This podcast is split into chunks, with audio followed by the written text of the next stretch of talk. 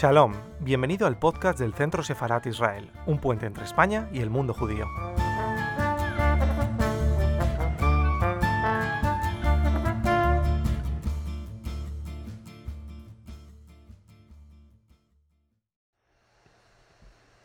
Muy buenas tardes y bienvenidos al canal de YouTube del Centro Sefarat Israel. Bienvenidos también a las personas que nos están siguiendo eh, desde diferentes puntos del mundo y bienvenidos también a los que nos seguirán eh, cuando escaneen este código QR en la exposición que inauguramos con la conferencia de hoy.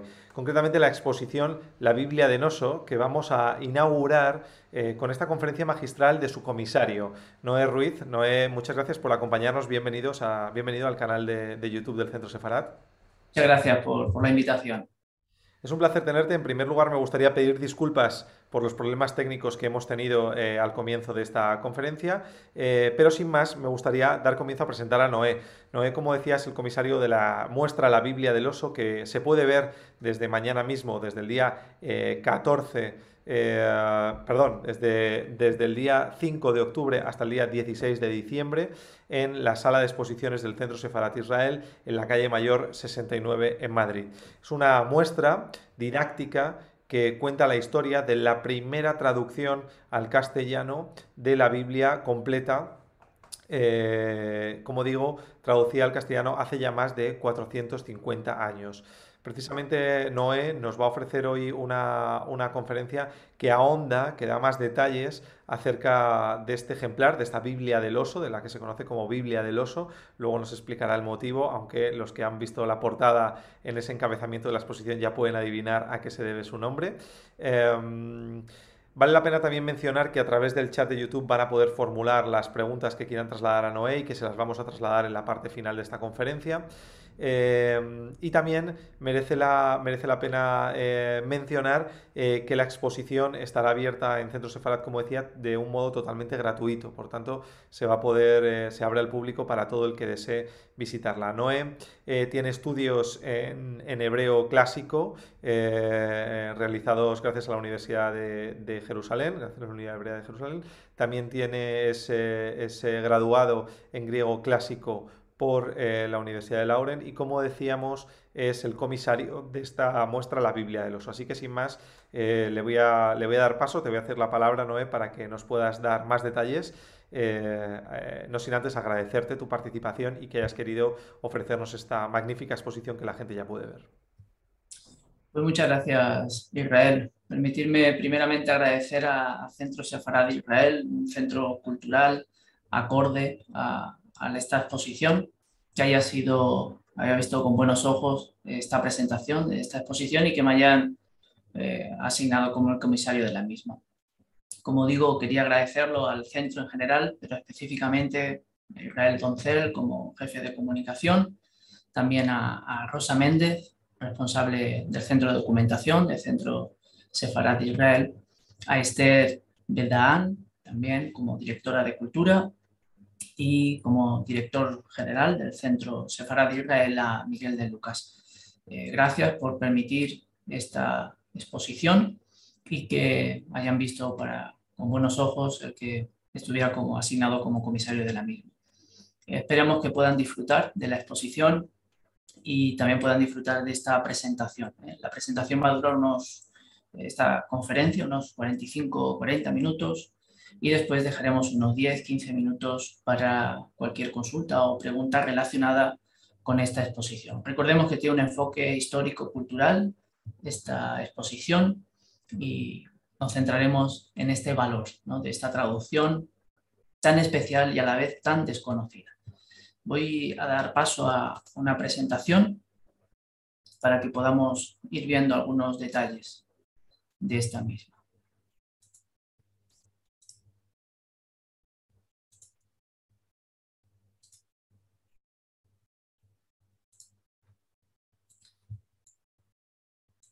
Bueno, espero que estén pudiendo ver la pantalla donde se presenta la inauguración de esta exposición, la Biblia del Oso, la cual eh, hoy damos inicio y mañana, a partir de mañana estará ya visitable de forma totalmente gratuita en un centro acorde al marco que requiere una exposición de esta eh, cultura y centro histórico, ¿no? como es el, Centro Sefarad Israel.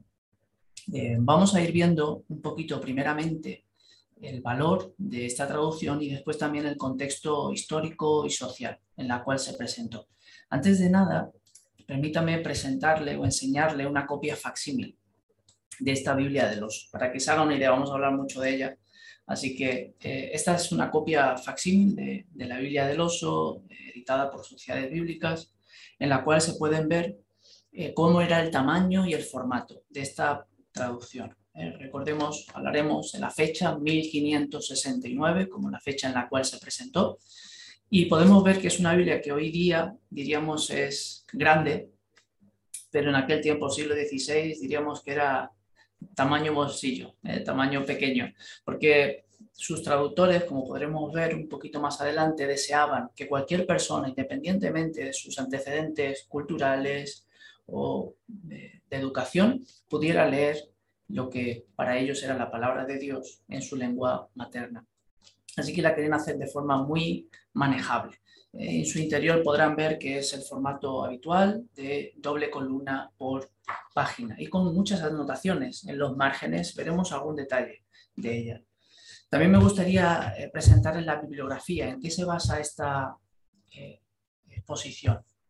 Pues son varias, vamos a hablar de cuatro principales. Hay más referencias bibliográficas, pero vamos a citar las cuatro principales. La primera vez que se presentó una obra consensuada, eh, con argumento y una investigación eh, confiable, la presentó un historiador, Gordon Pinder, un historiador británico, eh, la cual también ha sido traducida al castellano, sobre la reformador, ¿no? Casiodoro de Reina, reformador español del siglo XVI. Y habla un poco de cómo llegó a existir esta llamada Biblia del oso. Es la primera obra eh, que se presentó de una forma consensuada y también argumentada, ¿no? con documentación histórica. Después también eh, existe la eh, obra presentada por Doris Moreno, profesora en la Universidad de Barcelona, Casiodoro de Reina, Libertad y Tolerancia en la Europa del siglo XVI. Ahonda un poquito más con investigaciones que añaden a la del señor eh, Kinder. Y tiene detalles muy interesantes, citaremos algunos durante la presentación. Como tercera obra bibliográfica es la guía turística del monasterio de San Isidoro del Campo. Este, esta guía, la guía turística, veremos un poquito el lugar donde nació ese deseo de traducir la Biblia desde los idiomas originales, tanto por Casiodoro de Reina como también por sus colaboradores. Y por último, la cuarta obra, en la cual es una de las principales obras, es Artes de la Inquisición Española, eh, con el nombre de Reinaldo González Montano, que eh, sabremos más adelante que es un nombre ficticio, oculto, en el cual detrás eh, los historiadores están convencidos de que estaba tanto Casiodoro de Reina como sus colaboradores, donde explicaban cuáles eran las técnicas que utilizaba la Inquisición para perseguir a cualquier persona que tradujera la Biblia de sus idiomas originales al lenguaje del pueblo. También veremos un poquito de esto. Pues bien, viendo un poquito ya el argumento, la bibliografía, haber visto un poquito cómo era esta obra, vamos ahora sí a la presentación.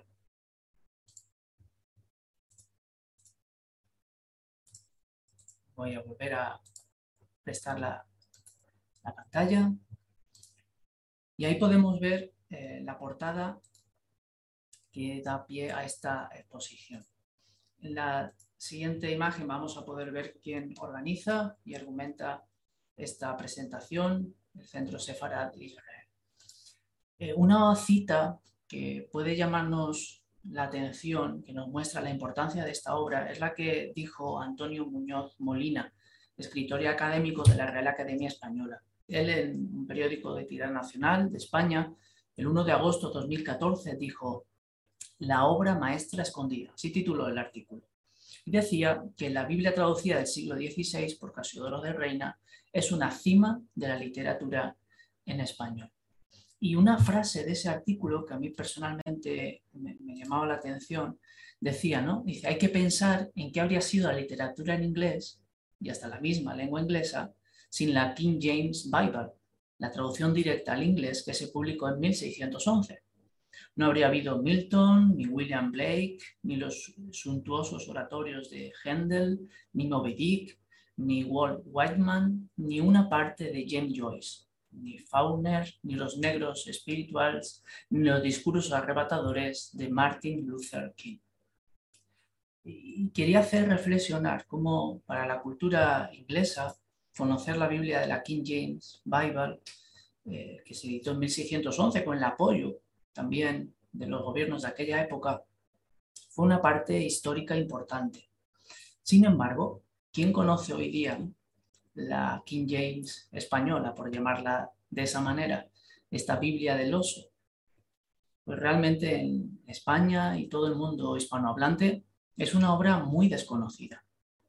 Por eso Centro Separat ha visto bien dar a conocer parte de este legado.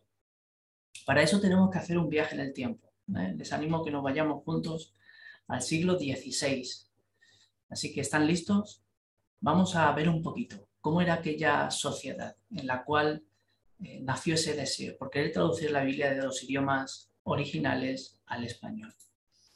En aquel tiempo, hacía poco que Cristóbal Colón había llegado a América, lo que se llamó como el descubrimiento de América, 1492.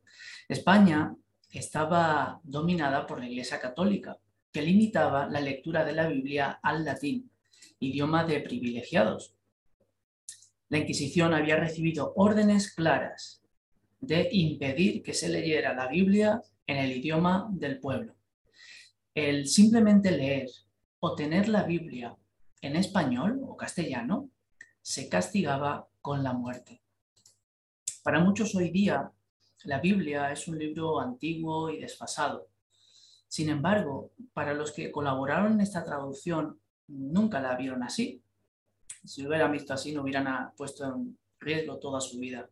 Ellos valoraban el texto hebreo, el texto arameo, el texto griego antiguo, griego koiné, y lo valoraron tanto que arriesgaron su vida para que cualquier persona, el agricultor, carpintero, el panadero, independientemente de que pudiera o no haber aprendido el idioma de los privilegiados, como era el latín en aquel tiempo, pudiera leer la Biblia en su idioma.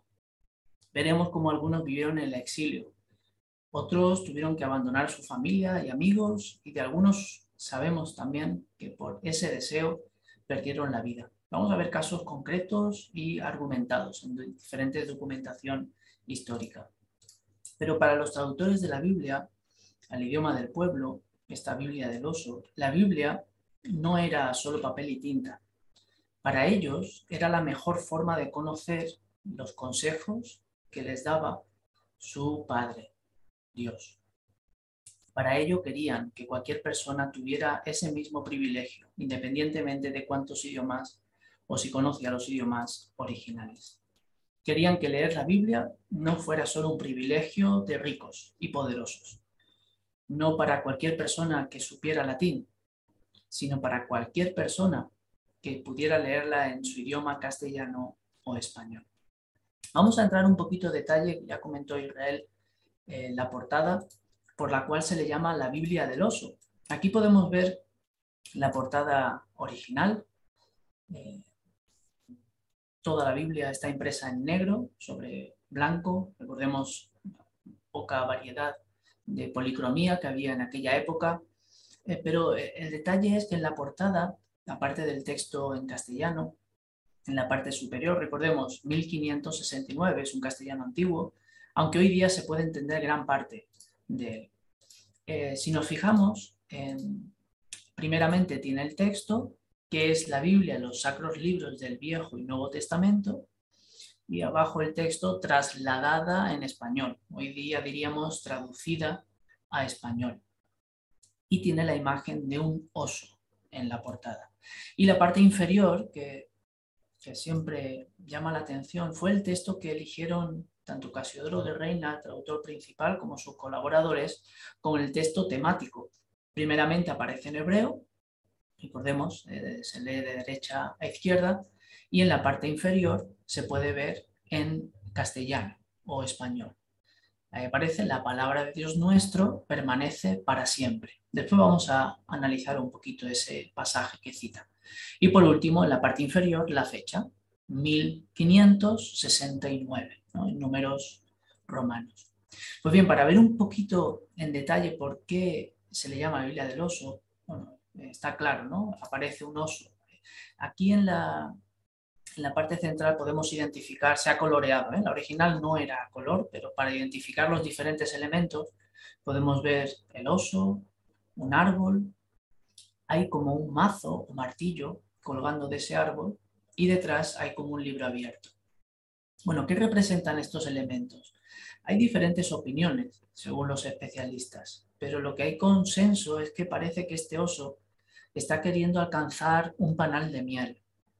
Eh, pero no lo tiene fácil. Si nos fijamos, este oso quiere alcanzarlo, pero hay como un martillo o mazo que le impide. Además, hay como animales alrededor, pájaros, abejas, arañas, que tampoco se lo están facilitando. Bueno, para algunos especialistas esto representa el esfuerzo que tenían las personas que querían leer la Biblia, los santos escritos que ellos consideraban, en su lengua materna, el castellano y identifican este mazo con la Inquisición, como esa oposición férrea a que cualquier persona pudiera leer la Biblia en su idioma. Y el detalle del libro abierto es muy, muy interesante, porque si nos acercamos, aquí a la derecha podemos ver ampliado ese libro. Bueno, aunque no tengamos conocimientos de hebreo, podemos ver que aquí aparecen cuatro letras hebreas.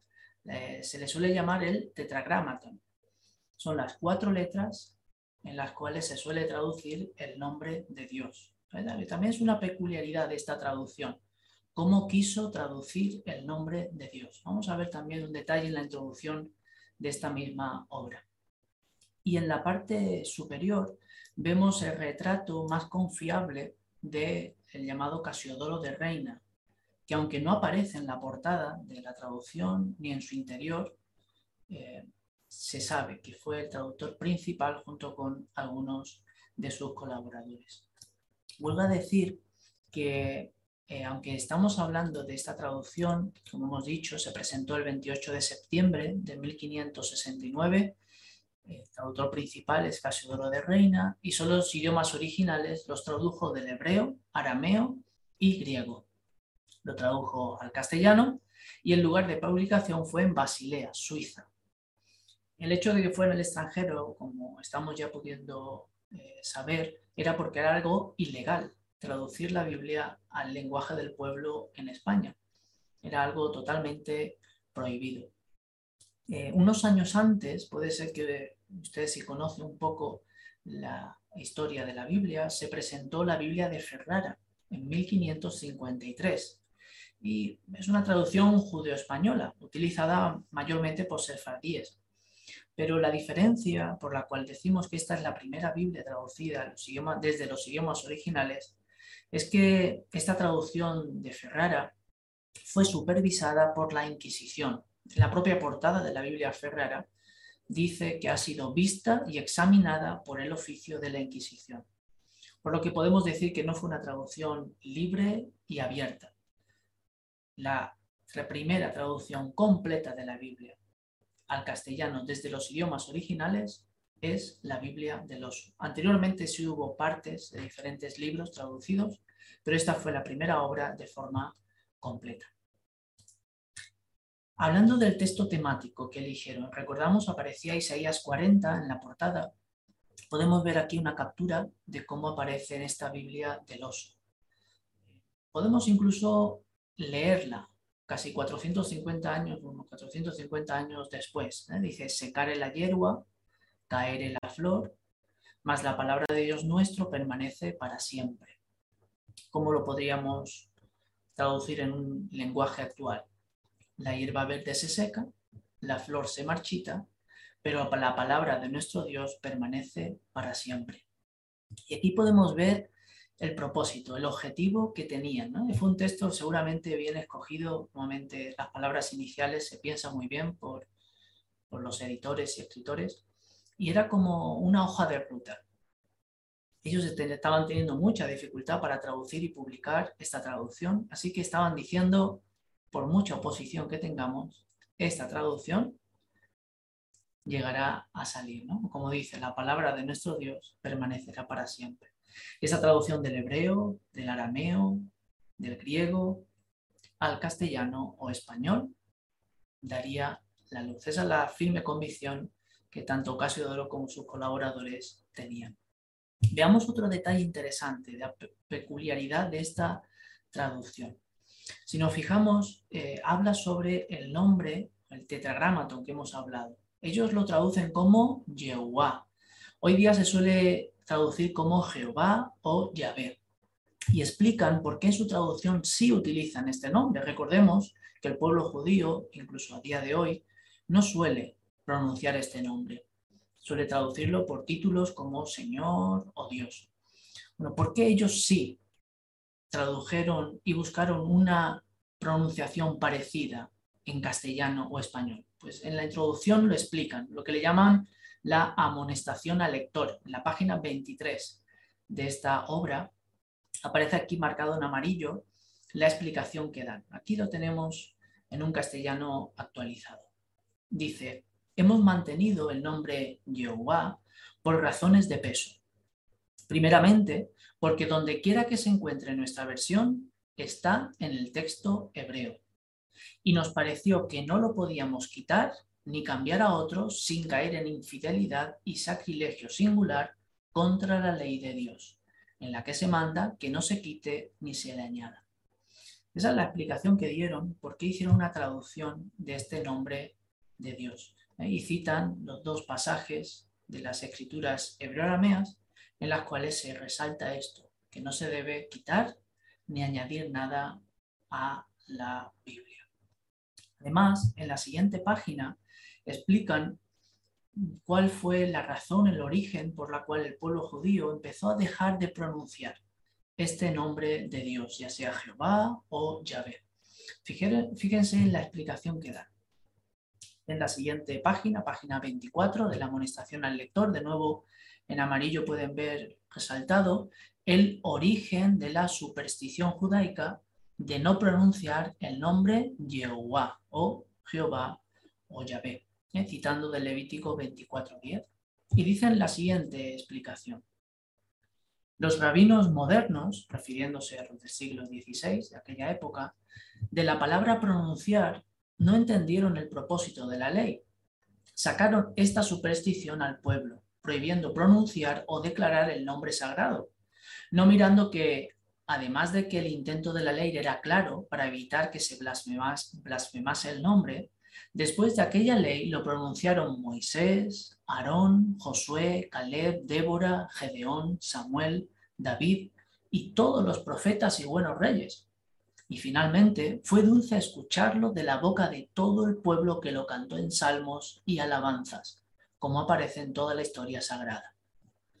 En pocas palabras, explicaron que después de la ley que aparece en Levítico 24:10, muchos siervos considerados en las escrituras hebreameas como ejemplares pronunciaron el nombre de Dios y hay prueba de ello, como Moisés, Aarón, Josué, Caleb, Débora, Gedeón, Samuel, David, los profetas, buenos reyes, incluso salmos que se compusieron posteriormente, dando a entender que la ley no prohibía pronunciarlo, sino utilizar mal o blasfemar contra ese nombre. Después de dar esta explicación, podemos ver cómo a partir del primer libro de las escrituras hebreoarameas, o también llamado Antiguo Testamento, aparece infinidad de ocasiones, ¿eh? más de 6.000 veces aparece este nombre. La primera en Génesis 2.4 o Bereshit en hebreo. En Génesis 2.4 dice, estos son los orígenes de los cielos y de la tierra, cuando fueron criados, o creados, diríamos hoy día. El día que hizo Jehová, Jehová, Yahvé, Dios, la tierra y los cielos. Y ven aquí marcado en verde todos los demás lugares que aparece esta restitución o traducción del nombre de Dios. Anteriormente, ninguna Biblia había traducido este nombre sagrado debido por la influencia que la Inquisición eh, realizaba. Y también, como hemos visto, la superstición o costumbre judía. En la siguiente, este es uno de los paneles que podrán ver en la exposición, este, concretamente el panel número 5. La exposición consta de 11 paneles y se muestran de forma cronológica o histórica para facilitar al gran público una comprensión de cómo llegó a existir esta primera traducción de la Biblia completa desde los idiomas originales. Esta línea del tiempo antes de la era común, o también llamado antes de Cristo, muestra cuándo se escribió cada libro de la Biblia, cuando se completó, eh, relacionado con sucesos históricos, como la existencia de Moisés, la existencia del rey David, o también fechas clave en la historia del pueblo judío, como la conquista eh, Siria conquista Samaria y somete a Israel, o cuando el ejército de Babilonia destruye Jerusalén, o cuando se completa la reedificación de Jerusalén. Podemos ver el contexto histórico de cuando se ha completado cada libro bíblico. Y también un detalle interesante a resaltar es como cerca del 280 antes de la era común o antes de Cristo se comienza la traducción de la Biblia al griego, la llamada Septuaginta, esta traducción tiene un sentido y es que muchos judíos que habían emigrado, la diáspora llamada, habían perdido el idioma hebreo, ya no sabían leer y en ocasiones ni hablar en su idioma eh, maternal o paternal. Así que fue necesario empezar a traducir esas escrituras al idioma más internacional de aquella época, el griego. Así que podemos ver cómo el pueblo judío se fue llevando su libro sagrado y también a un idioma que pudieran entender sus hijos y sus nietos.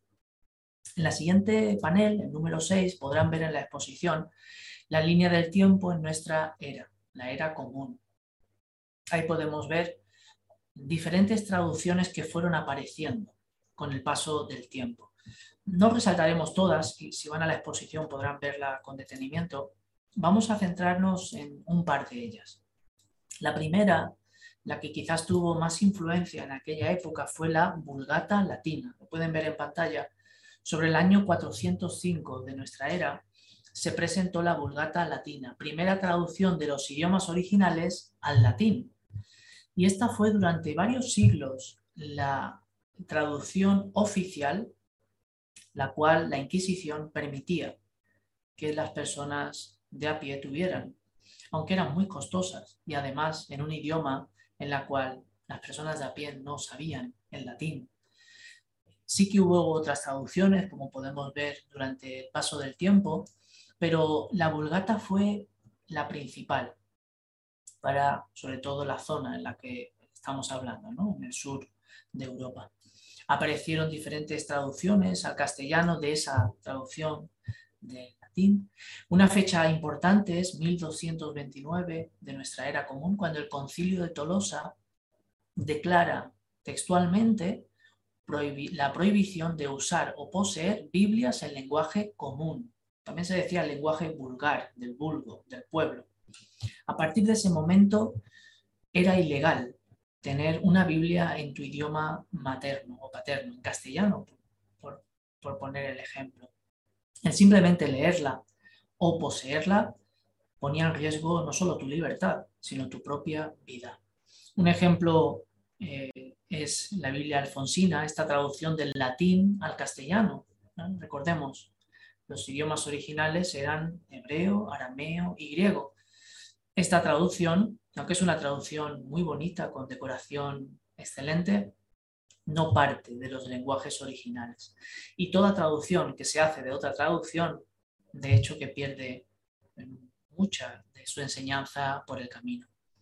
Por eso es tan valiosa, posteriormente también la Biblia políglota complutense, la primera traducción políglota, pero de nuevo con base eh, en latín, la traducción al castellano. Por eso es tan valiosa en el contexto histórico la Biblia del oso, que se presentó en 1569. Podemos decir que aunque había traducciones parciales previas, esta es la primera traducción de los idiomas originales al castellano. ¿eh? Si pueden y tienen ocasión de visitar la exposición, podrán disfrutar más detalle, en más detalle de, este panel. aquí podemos ver un detalle de cómo lo que hizo Casiodoro de Reina con sus compañeros en esta Biblia del Oso, de restituir esta traducción del nombre de Jehová o tetragramaton, estas cuatro consonantes hebreas al castellano, no era algo tan nuevo. Ya se había hecho antes con la traducción Septuaginta. Este papiro Fuat 266, así se llama, está fechado en el siglo I antes del era común. O sea, tiene más de 2000 años. Y este papiro es un fragmento de Deuteronomio, concretamente del capítulo 31-28 al capítulo 32, versículo 7, de la Septuaginta. Recuerden esa traducción de las escrituras hebreoarameas o Antiguo Testamento al griego. Y fue escrita en griego koiné o griego común. El detalle es que aunque vemos el texto en negro, el texto griego, podemos ver resaltado en rojo este tetragramaton, como que seguían manteniendo este nombre sagrado en las copias que se hacían posteriormente, estas traducciones que se realizaban. Un detalle y un ejemplo eh, sobresaliente. Pues bien, vamos a acercarnos ahora al lugar de donde salió este deseo de traducir la Biblia también al castellano desde los idiomas originales. Y para eso viajamos a la Sevilla del siglo XVI. Sevilla es una ciudad al sur de España, sur de Europa, en la cual había habido una gran comunidad judía. Recuerden, estamos hablando del siglo XVI, ya había sucedido la expulsión de los judíos de 1492, pero aún así había una gran comunidad judía que habían decidido quedarse renunciando a su fe o a sus creencias. Eh, los historiadores concretan que en Sevilla llegó a haber una comunidad judía de hasta 5.000 personas. Por eso es lógico entender cómo fue relativamente fácil, tanto para Casiodoro como para sus colaboradores, llegar a conocer el idioma hebreo antiguo. Recordemos, eh, el idioma en que se escribió las escrituras hebreoarameas no es el hebreo actual, es un hebreo antiguo, con un léxico y una grafía eh, ligeramente diferente. Pues bien, aquí podemos ver la Sevilla de aquella época, una ciudad en pleno ebullición, la cual llegaban todas las mercancías procedentes del Nuevo Mundo, desde América. En la imagen de la derecha podemos ver un juicio, o como se llamaba en aquel tiempo, un auto de fe, en la cual, eh, entre las razones por las cuales se enjuiciaba a estas personas, eran si colaboraban en estas traducciones prohibidas, tradiciones a los idiomas del pueblo. Era algo muy perseguido, como veremos más adelante, con ejemplos concretos y documentados en el libro Artes de la Inquisición Española, este libro escrito en el siglo XVI y que ha llegado hasta nuestra época. De una forma pública se leía su eh, castigo o su, la razón por la cual estaba siendo enjuiciado y el castigo que se le iba a imponer. Si no se retractaba y renunciaba a esas acciones que había realizado, como colaborar con esa traducción o darla a conocer, pues el castigo era la muerte. Y veremos algunos casos concretos.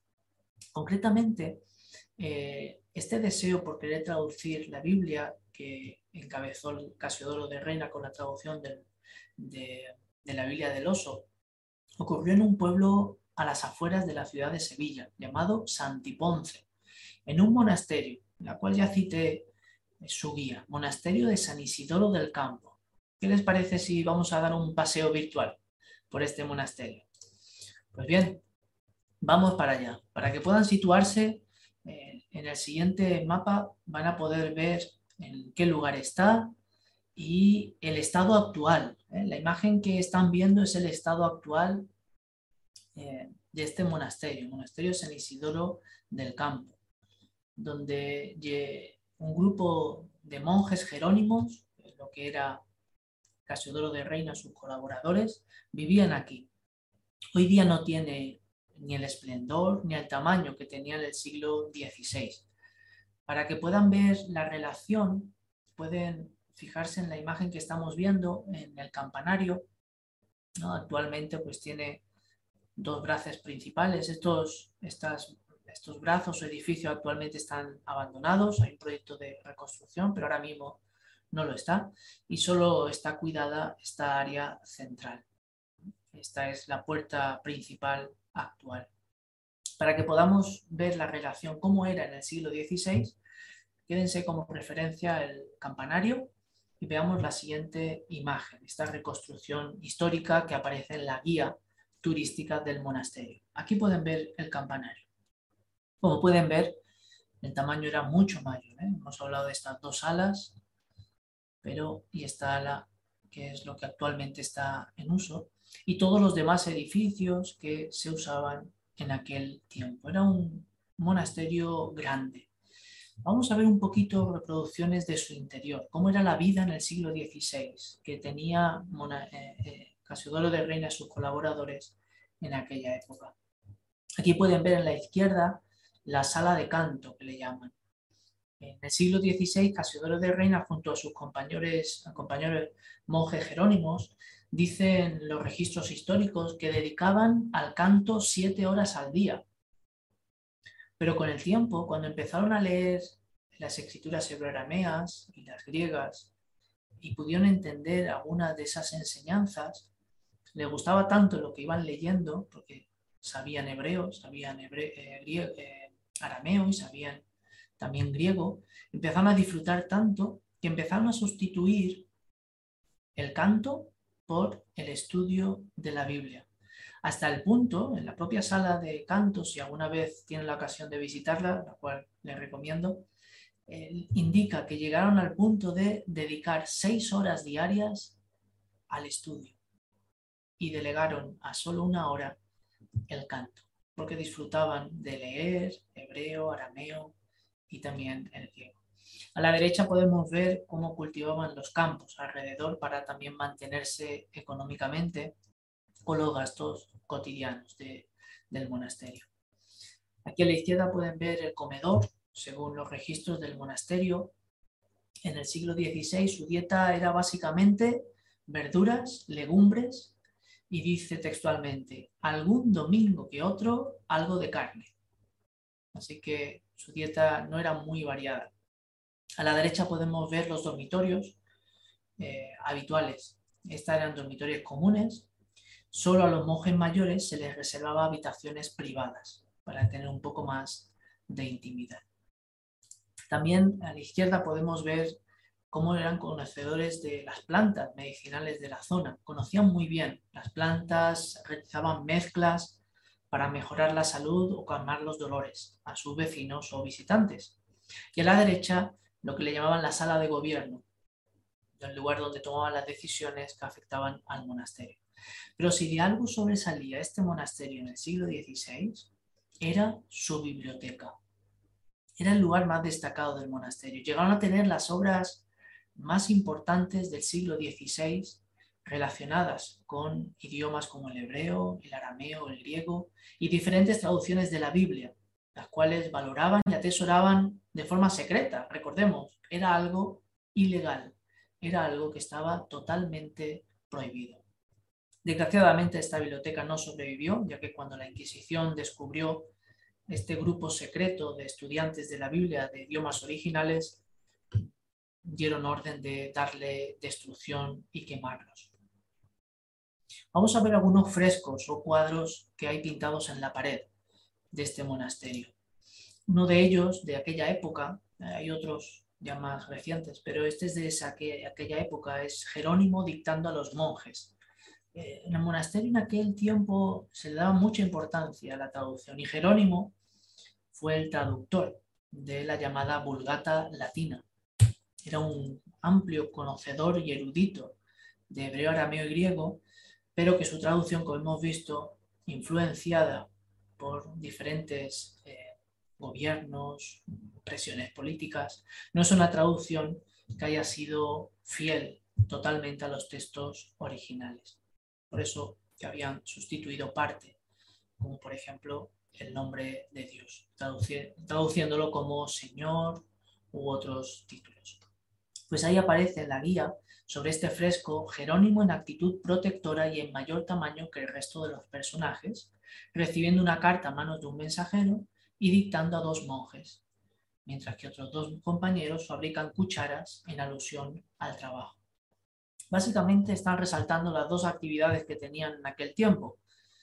Era pues dedicar tiempo a asuntos espirituales, asuntos relacionados con la Biblia y también el mantenerse. Aquí vemos una cuchara y otra, alusión al trabajo para mantenerse, ¿no? las necesidades físicas.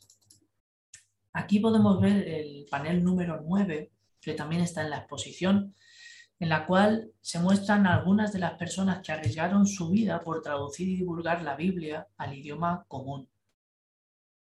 Eh, y es curioso porque, como decíamos al inicio, el escritor y miembro de la Academia Española de la Lengua, el señor Molina, eh, muchos alemanes conocen la obra y la vida de Martín Lutero. Muchos angloparlantes o personas de habla inglesa conocen a William Tyndale, algunos a Juan Wycliffe también, quienes tradujeron la Biblia a los idiomas de su pueblo, el inglés o Martín Lutero al alemán. Pero realmente pocas personas hispanohablantes conocen a Casiodoro de Reina, Cipriano de Valera u otros colaboradores que pusieron y arriesgaron su vida por traducir estos libros sagrados para ellos en el idioma del pueblo, el idioma del agricultor, campesino, personas que no tenían unas vidas privilegiadas. Eh, también se cita de Francisco de Encinas, él fue, tuvo que huir y murió en el exilio con 34 años. La razón, pues traducir del Nuevo Testamento, las escrituras griegas cristianas también llamadas, al castellano. Eh, otros idiomas podrán verlo con calma durante la exposición. Pero nos centramos en el castellano, idioma hispanohablante. Eh, viendo un poquito la vida de Casiodoro, de este traductor principal de la Biblia del Oso, podemos ver un poquito cómo fue su vida. Y digamos que no fue nada fácil eh, su vida. Vamos a centrarnos un poquito. Él, hasta los 26 años, se tiene constancia de que él nació y vivió en Montemolín, en el sur de España. Actualmente es, pertenece a la comunidad autónoma de Extremadura, pero en aquel tiempo, siglo XVI, pertenecía al reino de Sevilla o provincia de Sevilla. Por eso en sus cartas muchas veces cita o se define como sevillano. Posteriormente, a la edad de 26 años, entró en el monasterio que hemos visitado de San Isidoro del Campo, donde empezó a estudiar y realmente a dominar los idiomas como hebreo, arameo y griego. Para muchos de los expertos eh, demuestra un dominio sobresaliente de ese idioma, porque no hace una traducción literal, sino hace una traducción sin perder la erudición, una traducción cercana al pueblo, facilitando su comprensión. Recordemos, con los medios y traducciones que disponían en aquel tiempo, que no eran los que existen en la actualidad, que son muchos más. Posteriormente, debido a esa prohibición y cuando se descubrió este grupo de personas que deseaban estudiar la Biblia en el idioma original e incluso estaban cambiando algunos conceptos o algunas creencias propias, eh, tuvieron que huir. Sabemos que huyó y llegó a la ciudad de Ginebra a la edad de 37 años. Eh, la profesora Doris Moreno en su libro cita de cómo aparecen los registros de la ciudad de Ginebra de la llegada de Casiodoro junto con 12 compañeros que llegaron con, con él a la ciudad. Posteriormente, debido a que también los llamados protestantes o calvinistas también eh, estaban demostrando una actitud violenta, recordemos que poco tiempo antes también se había acabado con la vida de Miguel Servet, el 27 de octubre de 1553, Miguel Servet es asesinado en una hoguera por los llamados calvinistas, protestantes, por defender la, o, decir que la creencia de la Trinidad no es una enseñanza que aparece en las escrituras, en las llamadas santas escrituras. Pues bien, después de esto, él fue hasta Londres, Reino Unido, donde estuvo también unos años. Posteriormente volvió al continente, cambiando continuamente de ciudad en continua persecución porque se había descubierto su deseo de querer traducir esta Biblia. Él en sus cartas a sus amigos dice que le llevó unos 12 años realizar esta traducción de la Biblia del oso. Por fin, el 28 de septiembre de 1569, en la ciudad de Basilea, Suiza, pudo presentar la llamada Biblia del oso, por este oso que hemos comentado al inicio, que aparece en la portada. Él tenía 49 años de edad. Yo no sé cuánta alegría tuvo que darle. Podemos ver que su vida fue centrada en el objetivo de hacer llegar los escritos hebreos, arameos y griegos al pueblo. Una vida totalmente en constante huida. No se tiene constancia de que regresara a España, no se tiene constancia de que regresara a su pueblo, a su ciudad, con su gente, ya que se registra que a la edad de 74 años en la ciudad de Frankfurt falleció. Nunca hay registros de que haya podido regresar a su tierra y a su pueblo. Es una buena reflexión sobre el valor de los principios y cuánto uno está dispuesto a sacrificarlos y no dejarse llevar por, la presión que pudiera, pudiera tener. Hablando sobre el libro Artes de la Inquisición, no solo Casiodoro de Reina, también sus compañeros sufrieron una persecución atroz por ese deseo de traducir del hebreo, del arameo y griego al castellano.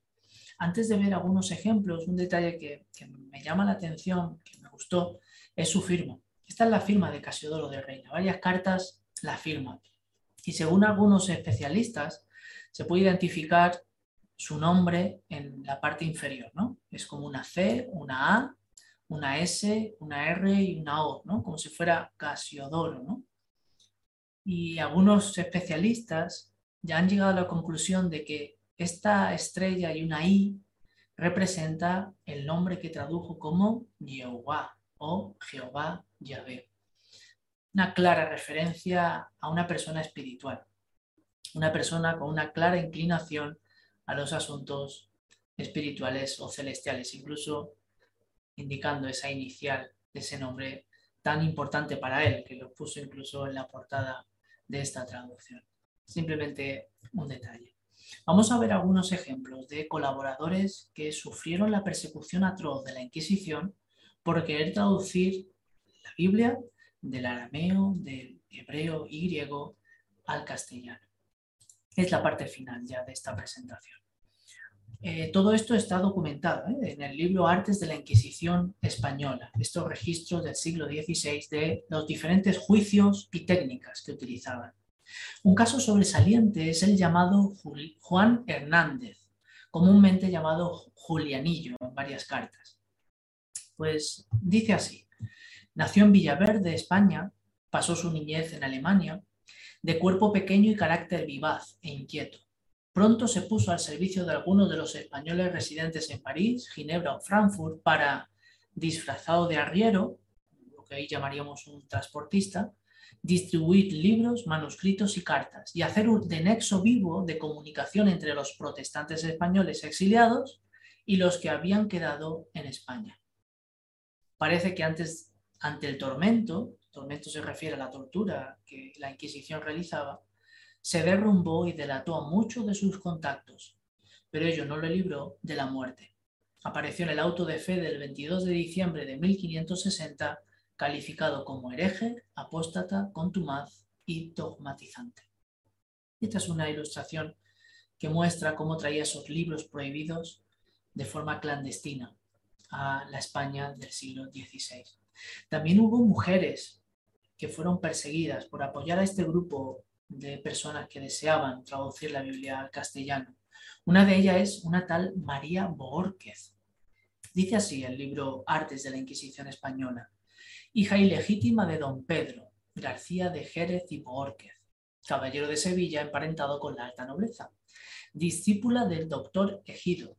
Fue apresada por la Inquisición con apenas 21 años, sorprendiendo a inquisidores y religiosos por su excelente formación en lenguas clásicas y sus conocimientos teológicos.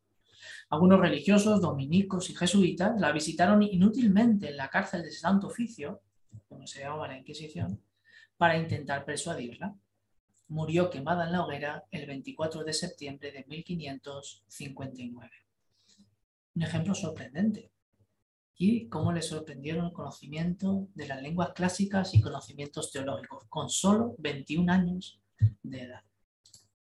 Su hermana, Juana Borquez, es un caso todavía más sorprendente porque ella estaba embarazada de seis meses. También fue eh, detenida por los inquisidores porque su hermana, a la que ya hemos visto anteriormente, confesó haber hablado con ella de sus opiniones. Pues bien, según el relato, esto se ha copiado textualmente, como aparece en el libro Artes de la Inquisición Española. Dio a luz en la cárcel, le quitaron a su hijo a los pocos días y a la semana siguiente, sometida a tormenta, falleció en las cárceles del castillo de Triana, en Sevilla, España. Y fíjense, posteriormente fue declarada inocente del delito que se le acusaba. Estos relatos nos muestran cómo la persecución a este grupo de traductores fue algo atroz, fue algo cruel lo que realizaron. Y no solo hombres, mujeres, incluso también perseguían a niños. Fíjense este caso de un joven inglés de 10 o 12 años de edad, dice el relato, sobre el 1555. Así dice, un muchachito de 10 o a lo más de 12 años, decía el relato. Bueno, fue detenido. ¿Cuál fue su delito? Tenía en la mano un libro de los Salmos de David en inglés.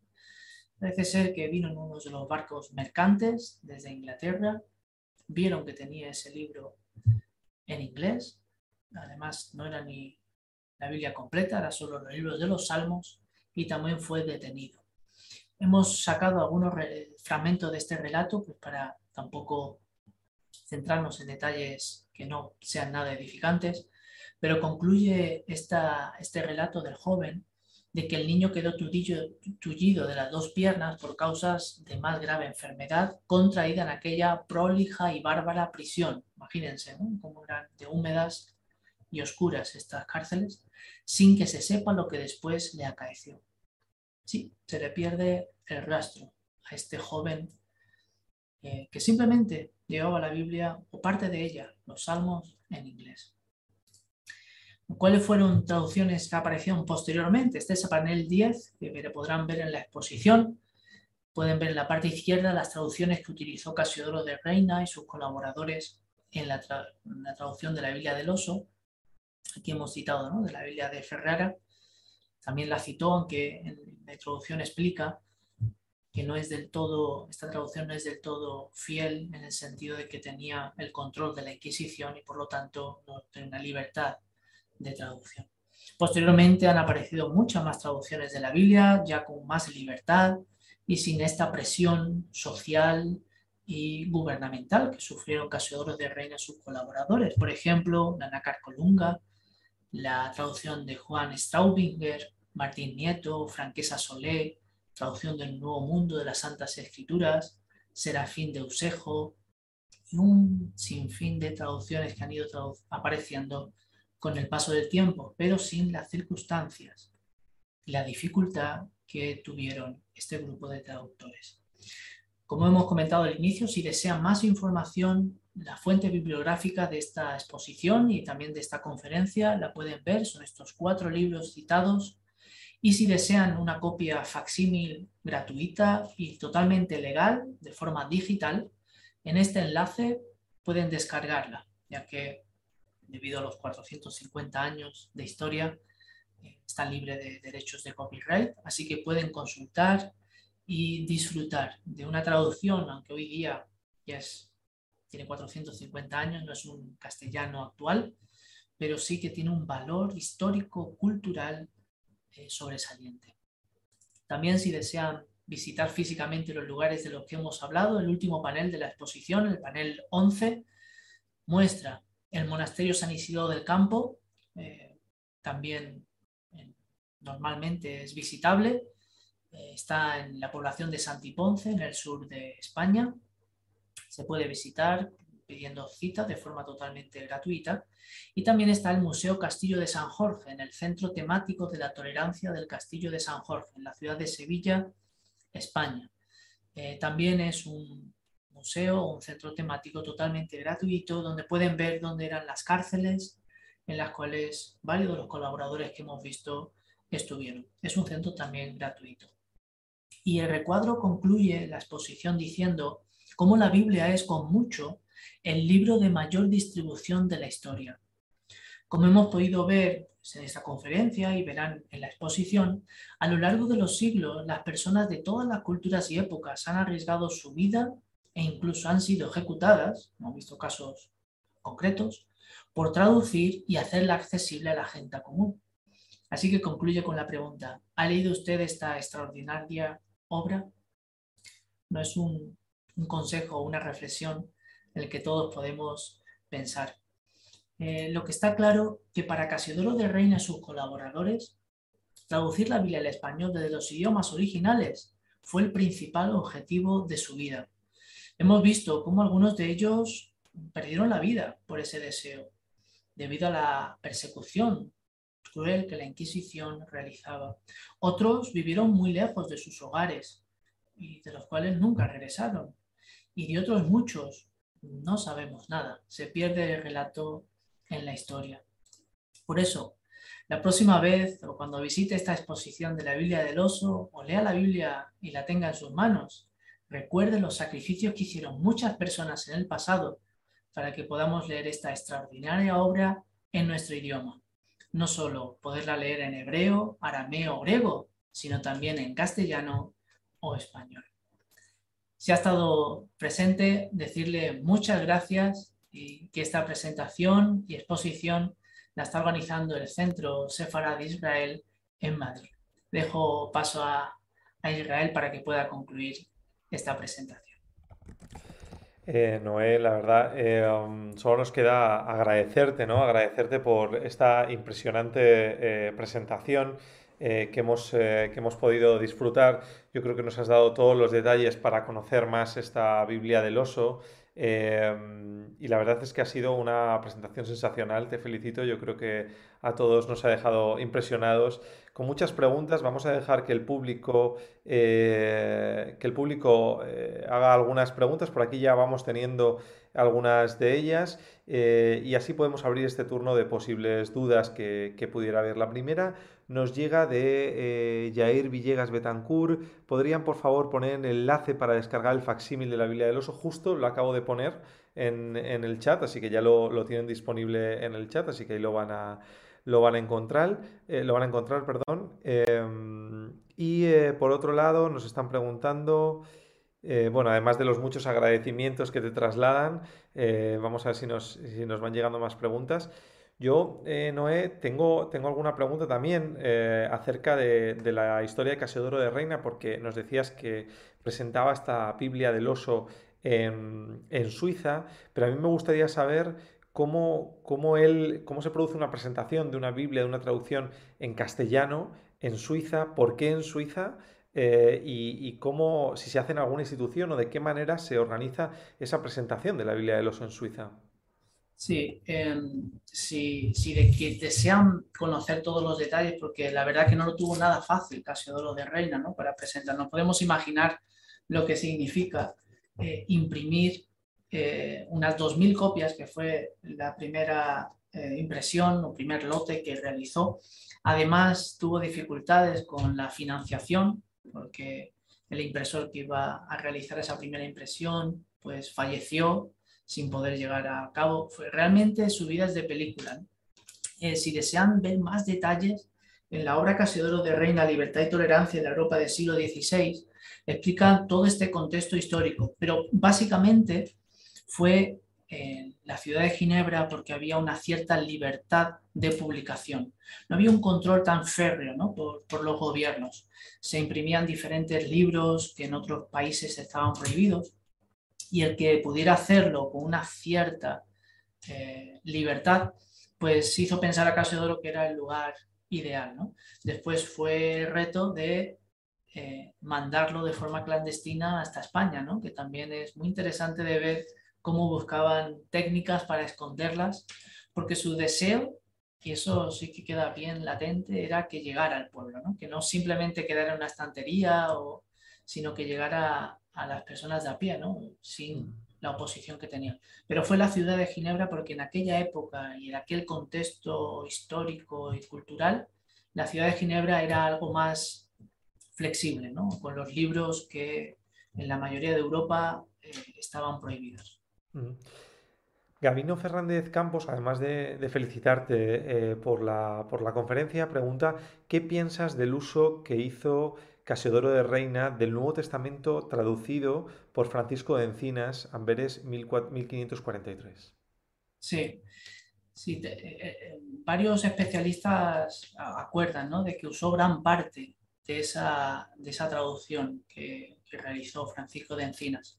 Me parece ser, según los historiadores así lo muestran, es que también utilizó esa traducción o parte de ella, prácticamente la incluyó directamente por las prisas y la dificultad que tenía. Él también tuvo periodos de enfermedad en la cual pensó y escribió a sus amigos que pensaba que iba a fallecer ¿no? por enfermedades serias, una vida, un estrés y una tensión enorme. Entonces utilizó parte de esa traducción y la incluyó en esta Biblia del oso. Él utilizó los recursos que tenía en aquella época ¿no? y la base textual que tenía en aquella época y, y una de ellas fue la que, la que se ha citado de Encinas. Legerson nos pregunta, te pregunta, Noé, ¿cómo el inglés Gordon Kinder eh, le interesó y accedió a fuentes primarias sobre la persona de Casiodoro de Reina? Sí, es muy buena pregunta, porque realmente es la primera historiador que hace una investigación seria, profunda, documentada, pero parece ser que a partir de eh, Tyndall el traductor de la Biblia al inglés, viendo, conociendo su vida, pues se cruzó un tal Casiodoro de Reina, de la cual no había información. Además, eh, parece ser que era un hombre enamorado de, España, de la cultura. Así que pasó varios años investigando y, publicando esa publicación que realmente fue la primera prueba histórica que, dio base ¿no? a esta investigación. Pero es curioso ¿no? que el primer investigador de Casiodoro de Reina y de estabilidad del oso fuera un británico. ¿no? Pero es, un, es una historia curiosa. Eh, Estela eh, hace una doble pregunta. Dice, ¿qué, tenía la, qué temía perdón, la, la, Iglesia Católica que pudiera leer el pueblo en esta Biblia del Oso? Y si está ilustrada la Biblia del Oso. Pues, ¿qué temía?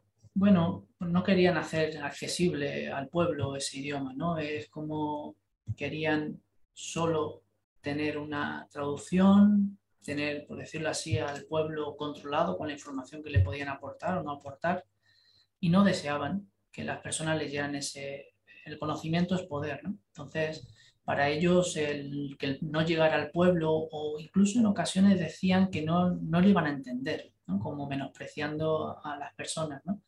Por eso es tan sobresaliente el ejemplo de Casiodoro de Reina y de muchos otros, ¿eh? hemos hablado de algunos, pero que arriesgaron su vida para que eso no, no fuera así. Y si está ilustrada, sí que tiene algunas ilustraciones, si acceden al enlace que, Israel ha puesto en el chat, pueden ojear, hay varias páginas, varias ilustraciones, pero para mí la riqueza es una traducción del hebreo y arameo y griego. Eh, de mucha calidad para los pocos recursos y la dificultad a la cual se enfrentaron. Nos eh, pregunta Jair Villegas, eh, de nuevo, excelente conferencia, te felicita. Eh, ¿Cómo sobrevive, cómo sobrevivió la Biblia del oso posteriormente? ¿Se podría decir que fueron los protestantes españoles de la diáspora? Bueno, ¿cómo sobrevivió? como es lógico, varias de esas copias llegaron a manos de la Inquisición o, también de los espías y todos los, socios aliados que tenían por el centro y norte de Europa, pero sí que gran parte de esas copias llegaron a España. ¿Cómo lo hicieron? Se conocen algunos relatos de cómo cambiaban las portadas, las páginas, para que el inquisidor o la aduana pues simplemente viera el título de otro libro y no investigaran. Pero sí que fue una obra colosal, no solo traducirla, sino también distribuirla de una forma sin que llegara al mano de la Inquisición, algo que estaba, no solo destruían el libro, sino que investigaban toda la ruta y todos los que habían colaborado en esa importación. Por eso es una historia realmente impactante. Y vamos con la última pregunta, Noé, que no te queremos eh, robar demasiado, demasiado tiempo, ya hemos abusado mucho de, tu paciencia, eh, pero eh, Gabino Fernández Campos nos pregunta, ¿has encontrado información sobre la madre y la hermana de Casiodoro de Reina? Sí, si se hace esa pregunta es porque él habrá leído algo, ¿no? Pero realmente lo se sabe, los historiadores, sobre todo Doris Moreno, en la obra Casiodoro de Reina, Libertad y Tolerancia, cita de cómo se sabe que viajaron con él, con Casiodoro de Reina, sus padres y su hermana. Y llegaron hasta Londres, pero ahí se les pierde el rastro. Eh, es algo sorprendente, ¿no? Porque el proyecto de la traducción no solo fue un proyecto personal de Casiodoro de Reina, sino también de la familia, ¿no? Porque estuvieron dispuestos a abandonar su tierra. Pero tiene sentido, ¿no? Porque Casiodoro de Reina sabía si él huía, la Inquisición a por quién iba a ir con su familia, ¿no? Para averiguar dónde estaba. Entonces, por decirlo así, se adelantó ¿no? a, esa, a esa situación y tuvo seguramente que convencer a su familia. Pero solo se sabe por los relatos históricos que viajaron con él, porque se les cita que están con él en Inglaterra, cuando estuvo viviendo en Londres, sus padres y su hermana. Pero se les pierde el rastro. Pues eh, Noé Ruiz, comisario de esta exposición La Biblia del Oso, que ya se puede ver eh, en Centro Sefarat Israel hasta el 16 de diciembre, te agradecemos enormemente la conferencia de hoy. Hemos profundizado y hemos conocido más detalles acerca de esta Biblia del Oso y, te agradecemos mucho que, que, nos hayas acompañado y que nos hayas ilustrado con esta, con esta charla. Muchas gracias a vosotros por la invitación y a todos ustedes que nos están siguiendo desde el canal de YouTube del Centro Sefarat de Israel, también agradecerles su presencia, su participación activa durante la conferencia y durante el turno de preguntas y emplazarles a que visiten esta exposición que, como decimos, se podrá ver hasta el 16 de diciembre en nuestra sede de la calle Mayor 69 en Madrid. Así que ahí les esperamos y también les esperamos aquí en el canal de YouTube donde, como saben, cada semana tendremos nuevas actividades. Muchísimas gracias a todos y muchísimas gracias de nuevo, Noé.